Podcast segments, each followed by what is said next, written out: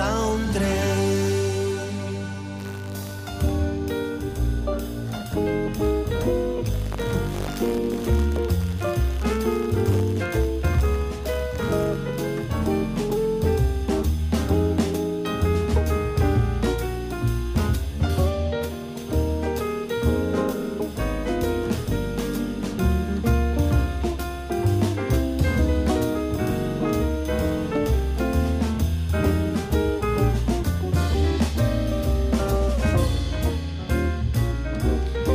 33 son los minutos que pasaron de las 11 en el viernes de Mañanas Urbanas. Bueno, seguimos con invitados en el día de hoy en los estudios. Le vamos a dar la bienvenida a Antonio Heinze. Bienvenido, buenos días, acércate al, Muchísimas gracias. Bueno, gracias por la visita. Ahora vamos a estar charlando eh, sobre la invitación para este viernes y sábado que tiene que ver con la introducción a la pedagogía este, Waldorf. ¿Digo bien? Así es, ¿no? Muy bien. Bien. Y también tenemos a Alejandra Baiman, bienvenida. Muchas gracias, Manu. Bueno, gracias por estos minutos. Bueno, eh, va a haber una introducción eh, a, este tipo de educación para que él un poco desprevenido, que no esté empapado en el, en el tema. Hay una agrupación en Darreguera que viene trabajando desde hace bastante tiempo. Eh, contanos un poco cómo arrancó, cuánto hace que están y, qué grupo, qué, cantidad de gente está con esto. Bien, bueno, mira Manu, nosotras, digo nosotras porque somos tres este, personas que hace varios años nos hemos formado en esta pedagogía, eh, siempre con intenciones de, poder, de poder armar algo y de poder este, generar algo aquí en Dargueira. Eh, bueno, y esa posibilidad llegó con la pandemia.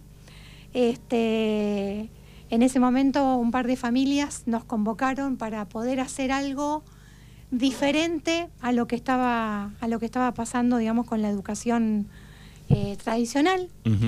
Eh, y la verdad que fue un movimiento hermoso, intenso. En muy poco tiempo formamos nuestra asociación civil, sin fines de lucro obviamente, que bueno, es la base que necesitamos para comenzar a funcionar. Eh, de hecho, bueno, desde allí varias familias somos las que nos reunimos generalmente para, este, para avanzar en esto y eh, eso trajo eh, como fruto, digamos, la posibilidad de poder hacer talleres de juegos basados en la pedagogía Waldorf, ¿sí? con miras a poder en algún tiempito poder eh, comenzar con, jardín de infantes y, este, y la educación en este sentido. así que en este momento tenemos funcionando dos talleres ¿sí? uno que es el, de primer septenio, que bueno, en pedagogía em, eh, las etapas evolutivas y vitales del niño se dividen en septenios, ¿sí? cada siete años. Entonces, eh, tenemos un taller justamente dedicado a esta etapa evolutiva y un segundo taller dedicado al segundo septenio de niños de 7 a, a 10 años, hasta ahora hasta 10, el septenio es hasta 14 pero bueno, estamos funcionando todas las semanas, este, con varios niños, así que bueno, este, felices. Y este, bueno, y este fin de semana con, mucha expectativa, con mucha alegría por el movimiento que, este, que se está empezando a dar, con la presencia aquí de Antonio que, que nos va a acompañar en, en estos talleres tan interesantes que van a estar este fin de semana. Bien, y lo han invitado a Antonio, que es este médico veterinario, asesor de agricultura biodinámica también. ¿Es así? Es así.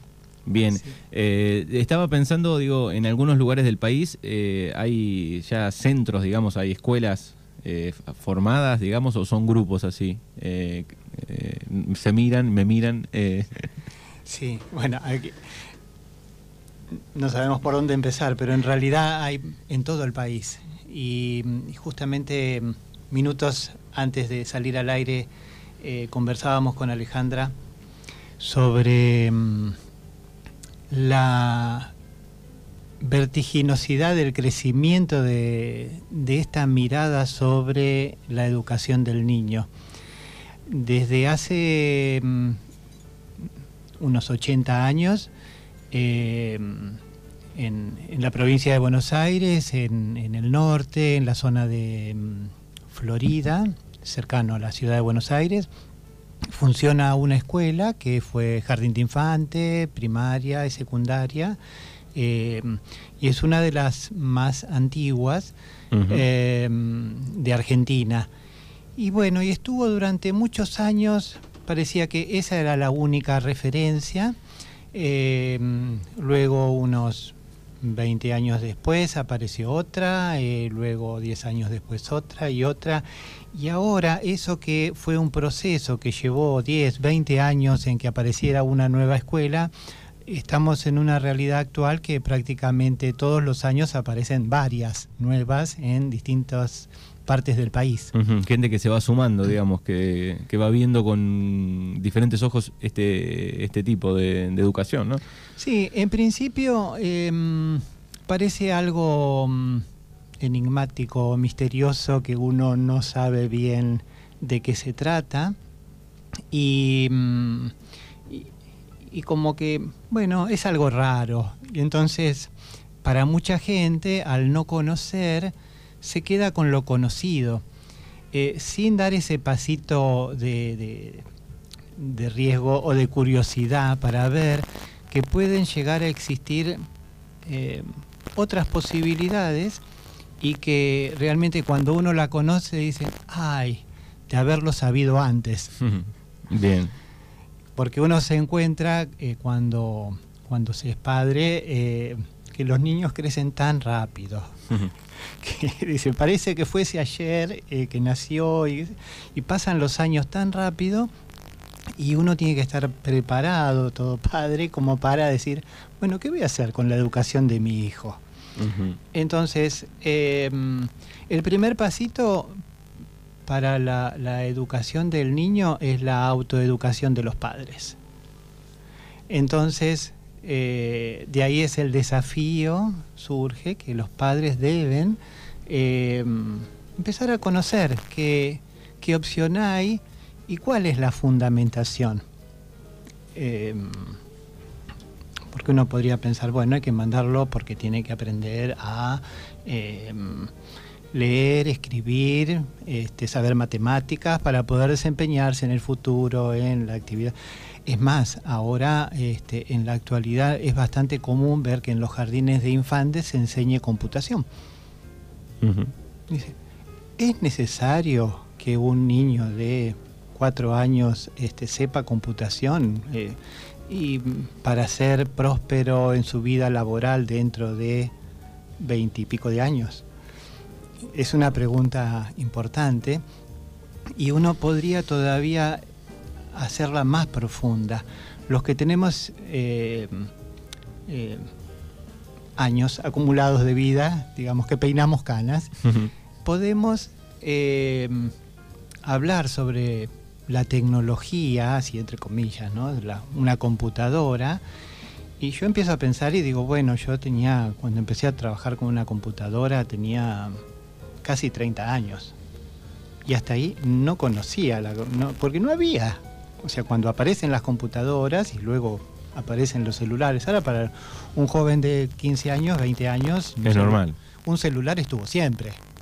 Sí, sí. Pero los que son adultos dicen, hay cosas que hay ahora que antes no existían. Entonces, y uno se fue, si es que no perdió el tren, se fue adaptando y fue conociéndolas a la medida que las fue necesitando y las incorporó. Entonces quiere decir que uno puede eh, incorporar esos eh, elementos sin necesidad de inculcarlos en una edad tan temprana. Em, y entonces uno diría, ¿y de aquí a 20 años van a ser las mismas las computadoras que hay o van a ser distintas? Seguramente la tecnología va a ser muy distinta, porque esto cambia prácticamente todos los años, hay que renovarse. Em, y entonces va a haber que aprender cosas nuevas constantemente. Entonces, ¿para qué enseñarle algo al niño que Em, va a perimir en, pocos años. Así que, digamos, hay como un replanteo de, muchas de las cosas de, que aprendemos en nuestra niñez, digamos. Eh, se empezó como a pensar un poco por ese lado, digamos, y, vienen otras a, reemplazar eso, eh, dando el ejemplo de es necesario que un chico de, cuatro años claro. aprenda, no sé, computación. Sí, pongo eso como ejemplo, no es que se esté en contra total de la tecnología y demás, lo pongo como un ejemplo de que va a ser algo que va a caducar en breve y nosotros queremos la mayoría de los padres, que nuestros hijos sean exitosos en la vida. Entonces, decimos, tiene que tener una formación de excelencia y completa y demás, y cuanto más horas de, estudio tengan, mejor y abrumarlos, ¿no? Y, uno tendría que pensar, tal vez, que en vez de esa em, acumulación de conocimientos o o, aprendizaje de tecnologías actuales, pensar qué cosa posee el ser humano que no cambia con el tiempo. Es decir, qué valores o qué cualidades del ser humano deben perdurar en el tiempo para que uno realmente tenga una vida exitosa. pensar cuáles son esas cualidades esenciales del ser humano.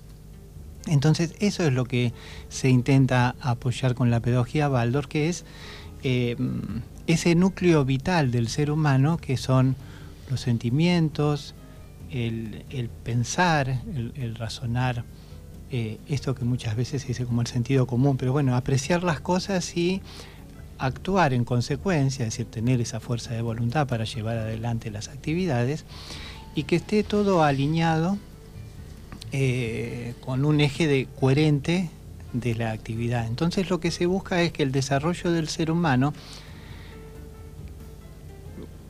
eh, me, viene ahora la imagen de Lelutier, sí, sí, un niño es un ser humano. Bien. Eh, entonces, digamos, ese ser humano que está forjándose, que está generando sus sus cualidades para luego afrontar todas las vicisitudes que tengan en la vida, que esté formado con las bases esenciales que tienen que ver con eh, ese pensar claro, con coherencia, con el sentir y alineado con eh, el hacer. O sea, tres ejes fundamentales, pensar, sentir y hacer. Entonces las clases en, en la escuela Waldorf tienen una cualidad que toca estos tres puntos.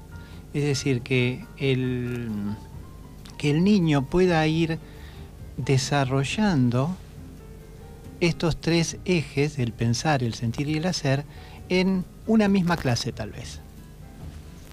Y no que se quede dormido porque es todo intelectual o, eh, o solamente sea una actividad física desconectada de una esencia del juego y este, el divertimento que el juego eh, lleva en sí mismo, que eso está vinculado al sentir.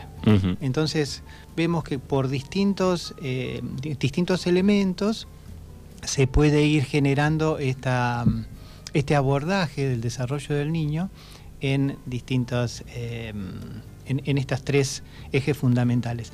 Y ahí uno dice, y esos tres ejes fundamentales, eh, ¿cuándo los va a emplear?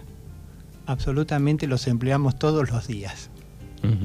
Y uno debería pensar, y invito a los oyentes también que, que piensen un segundito, eh, en una situación en donde hayan pensado en hacer algo, lo hayan realizado y hayan tenido un sentimiento al hacerlo muy bien.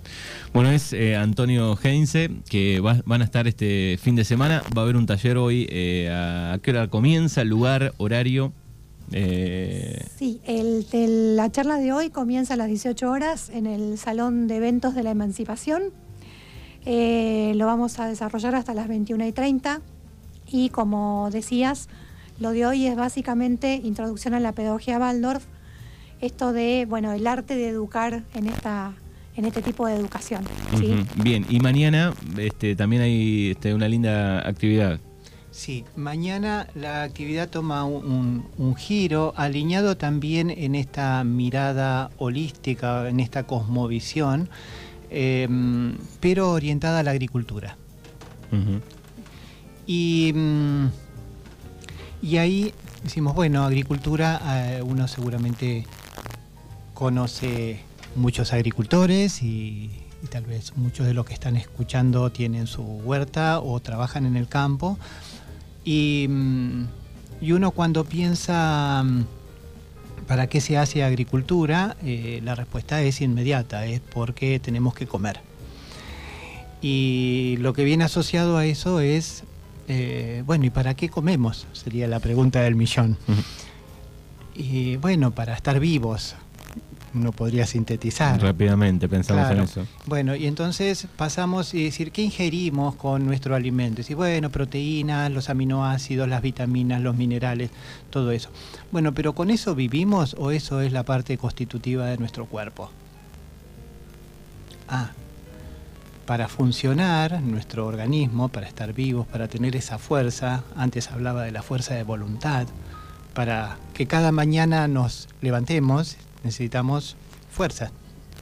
Entonces, esa fuerza no la dan las sustancias, sino que la da esa fuerza vital que tienen los alimentos.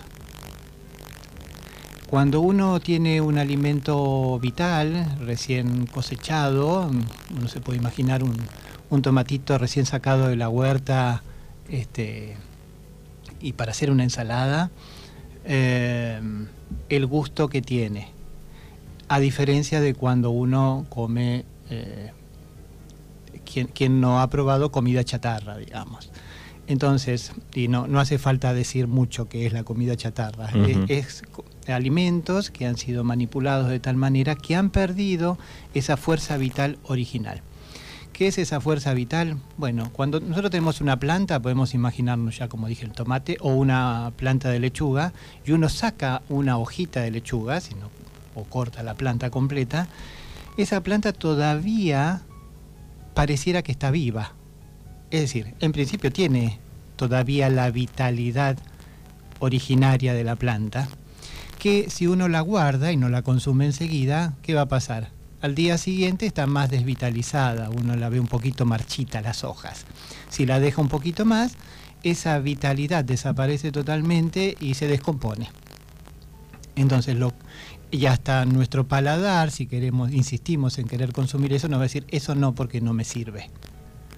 Entonces, lo que necesita nuestro organismo es esa fuerza vital para estar vitales, para poder tener la fuerza de voluntad, que esté activo en nuestra creatividad e incluso hasta poder pensar con, eh, con esas fuerzas genuinas.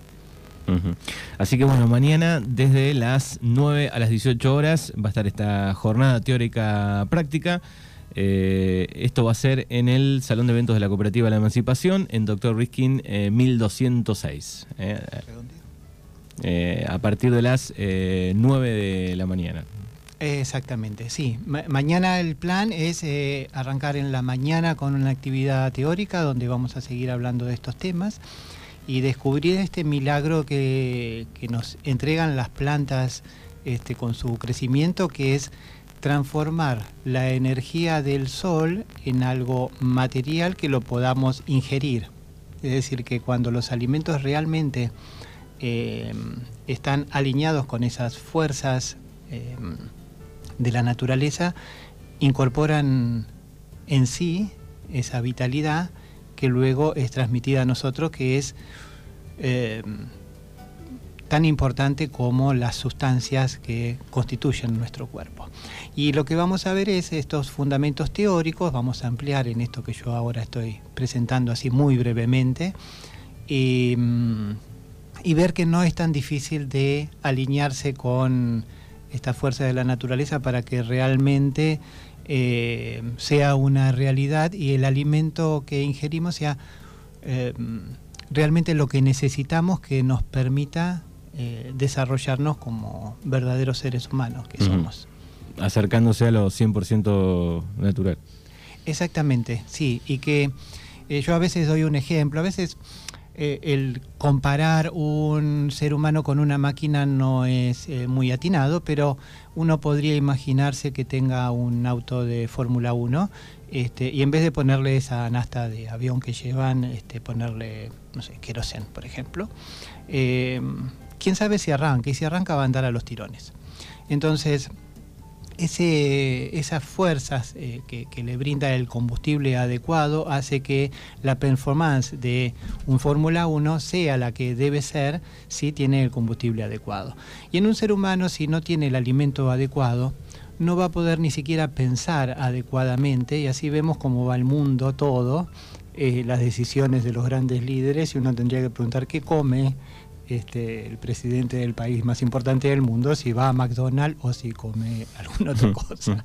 O si tiene una huertita en el fondo de su casa blanca. Bien, bueno, así que recordamos entonces mañana, eh, desde las 9 de la mañana, hay un contacto de, hay un teléfono de contacto para aquellos que quieren informarse, asesorarse sobre este, estos dos eventos, 29, 24, 40, 91, 65. Y sí, y ahí en ese en esa jornada de mañana, luego de la introducción práctica, a la tarde pondremos manos a la acción. Es decir, nos trasladaremos a un, campo y haremos una de las prácticas que se hacen habitualmente, que es algo muy sencillo, eh, requiere mm, poca inversión para hacerlo y, obtiene realmente eh, beneficios que, se pueden percibir eh, a corto plazo. Bueno. Eh, Antonio, te agradecemos por estos minutos para aquellos que estaban escuchando. Eh, Antonio es médico veterinario y es asesor de agricultura biodinámica. Va a estar en este taller, eh, en este evento que se está este, programando para esta tarde y para mañana todo el día aquí en Darreira. Te agradecemos por estos minutos. Muchísimas gracias. Hasta la próxima.